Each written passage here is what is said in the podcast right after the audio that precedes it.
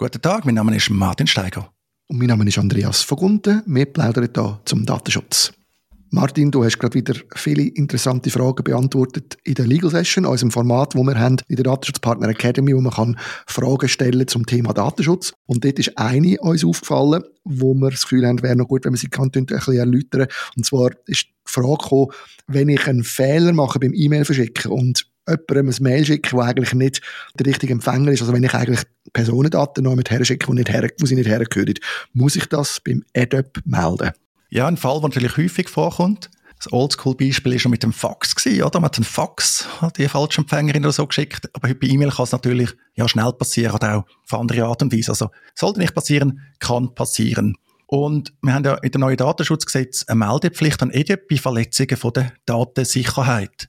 Und eben in so einem Fall von so einer E-Mail eine Meldung erforderlich ist, kann man sich eigentlich sehr gut überlegen, wenn man das Gesetz schaut, Artikel 24, Meldung von Verletzung der Datensicherheit. Und wenn man eigentlich muss melden ist geregelt im Absatz 1.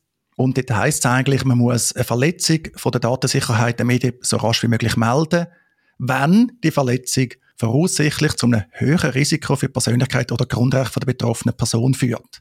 Also, der risikobasierte Ansatz, einmal mehr, haben wir ja schon darüber diskutiert. Ja, Andi, was äh, sagst du? Du verschickst eine E-Mail an eine falsche Empfängerin musst das dem EDIP melden. Weil eine Verletzung von der Datensicherheit, das dunkel klar, ist das natürlich. Also es ist unbefugter Zugang zu Personendaten. Also so wie ich dich verstanden habe, würde ich das so auslegen, dass das wirklich auf den Fall drauf ankommt, was es, was denn genau in der Mail innen ist.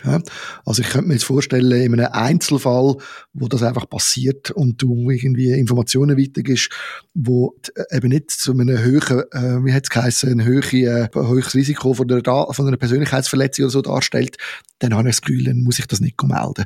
Aber es kann natürlich schon Fälle geben. Ich weiß nicht, wenn ich jetzt zum Beispiel, ich sage jetzt, einen Strafauszug oder so jemandem weiterschicken, der das nicht sollte überkommen, als, als jemand in einer, in einer Behörde oder so, oder ich weiss doch auch nicht, ein, ein, ein Formular mit einem Sozialhilfeantrag und ich schicke das aus Versehen in die Weltgeschichte raus, könnte ich mir jetzt schon noch vorstellen, dass man das müsste melden.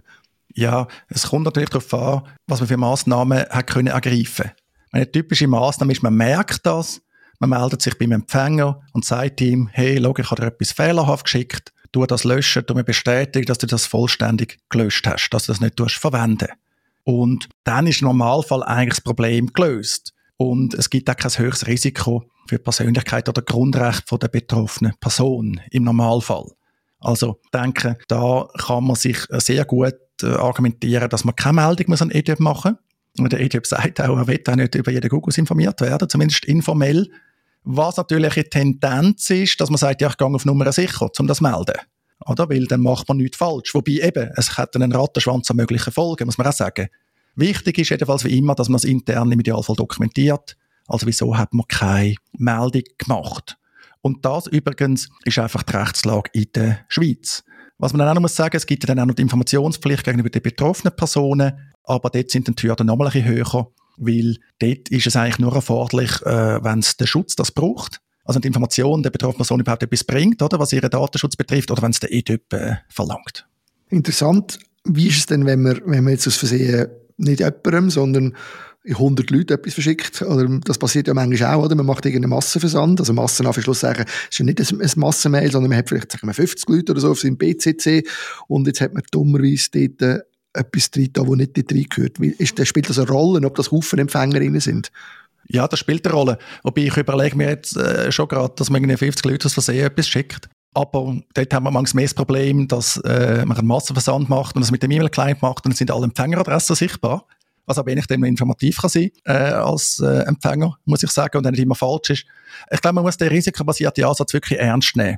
Also wenn du jetzt etwas, wo zum Beispiel der Keimhaltung unterliegt, wirklich vertraulich ist, wo kannst Schaden anrichten, oder? An 100 Leute schickst, dann funktionieren die Massnahmen natürlich nicht mehr. Bei einer Person kannst du das abklären, die kann dir auch glaubwürdig versichern, dass sie nichts mit diesen Daten anstellt, eben die gerade löscht, vernichtet hat. Aber bei 100 Personen, ja, da wird es dann schon schwierig. Also dort fände ich es dann schwierig, jetzt einfach so aus dem Stegreif zu argumentieren, es könnte kein höheres Risiko geben. Kommt immer noch darauf was da drin steht. Aber eben, vom Schutzbedarf her und so, muss man es halt entsprechend anschauen. Ich meine, da ist man dann schnell am Punkt, wo man sagt, ja, jetzt, jetzt müssen wir es entsprechend melden, oder? Also dazu kommt, je mehr das überkommt, desto höher ist die Wahrscheinlichkeit, dass das ja äh, auch öffentlich wird. Also je nachdem, was für Daten sind, oder? Geht es nicht Medien und so. Also nur schon dort hast du das Interesse, ein bisschen etwas zu machen. Und also man muss wirklich gut auf die Verhältnisse schauen.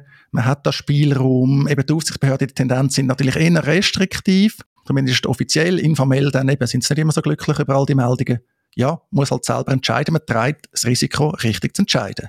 Oder? Es ist halt wie häufig nicht so. Nur weil man die Meldung macht, ist er nicht unbedingt ein kleines Risiko. Also muss das sehr gut abwägen. Ist halt auch, äh, wir kennen ja, oder? der risikobasierte Ansatz auf die eigenen Risiken, nicht nur auf die Risiken der betroffenen Personen. Genau. Und vielleicht in dem Zusammenhang noch, im Datenschutzgesetz ist ja immer, seit wir das neue Datenschutzgesetz haben, ist ja das Damoklesschwert von diesen 250.000 Franken Bussen über den Leuten. Mit äh, jedem Thema ist immer die Frage, ui, ui, ui, ist das, äh, kann ich für das bestraft werden? Kann ich da büßt werden? Und da ist vielleicht auch noch die Frage interessant, was passiert, wenn ich das nicht melde? Ist das möglich, dass ich wegen dem bestraft werde, weil ich eine Meldung nicht mache? Also wenn ich es richtig im Kopf habe, ist kein Strafverfahren möglich, also keine Bestrafung mit diesen persönlichen Bussen bis zu 250'000 Franken. Irrtum Vorbehalt, aber ich habe es wirklich so im Kopf, dass man nicht bestraft werden kann. Der EDÖP kann, salopp gesagt, schwierig tun. Also wenn er das erfahrt, dann kann er eben ja äh, sagen, hey, jetzt müsst ihr informieren, kann er verfügen und das dann auch wieder als Straf bewährt. Das wäre dann der Mechanismus.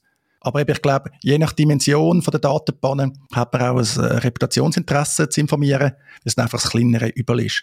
Aber bei den einzelnen E-Mail und so, da sehen es dann häufig nicht so. Wie immer muss man natürlich daran denken, wir haben nicht das DSG, wir haben häufig in der Schweiz auch DSGVO, als betroffene Person im europäischen Ausland. Und dort ist dann auch die Rechtslage nicht ganz identisch. Also bei uns muss man ja den EDÖP informieren, wenn es ein höheres Risiko kann sein. Und bei der DSGVO, ja, wie häufig ist es umgekehrt? Also man hat den Grundsatz, man muss informieren, man muss nur dann nicht informieren, wenn die Verletzung vom Schutz der personenbezogenen Daten voraussichtlich nicht zu einem Risiko für die Recht und Freiheit von der natürlichen Person führt. Also es ist genau umgekehrt. Und man sieht schon aus der Formulierung heraus, oder? Also es geht darum, gibt es ein höheres Risiko, sondern gibt es eigentlich kein Risiko. Und da hat man dann einen erheblichen Anreiz, dass man da eine Meldung macht. Was aber gerade in Deutschland auch nicht so schlimm ist, weil bei denen, ich sage mal jetzt Bagatellmeldungen, also häufig sind es dann Bagatellen, weil die Behörden, die sind so am Limit. Häufig hört man einfach nie mehr etwas Formelles nach so einer Meldung. Ah, interessant. Aber ähm, ja, ich glaube auch da, es zeigt einmal mehr, man muss wahrscheinlich wie immer zuerst einmal den Einzelfall anschauen, einen kühlen Kopf bewahren und sich gut überlegen, was ist verhältnismäßig, was macht, was macht für wer welchen Sinn und im Zweifelsfall halt ähm, transparent sein. Ja, und vor allem muss man einen Schritt zurückgehen. Also jetzt bei der Frage der Legal Session, wenn ich es richtig im Kopf habe, jetzt heisst, das passiert ab und zu. Und dann sollte man dort vielleicht mal den Hebel ansetzen. Also eben, kann passieren, ich weiß nicht, wie häufig das jetzt bei denen passiert, ich weiß nicht, wer das ist, aber ja, es sollte eben nicht ab und zu passieren. Es sollte Ausnahme sein, ein Einzelfall, wenn das ab und zu passiert, oder? Da muss man eigentlich nicht drüber nachdenken, ja, jetzt ist es wieder passiert, bin jetzt informieren. Sondern man hat auf der Seite von der technischen und organisatorischen Maßnahmen zur Gewährleistung von der Datensicherheit, hat man dort vielleicht das Problem, also dass die Maßnahmen nicht geeignet sind, nicht dem Risiko angemessen sind.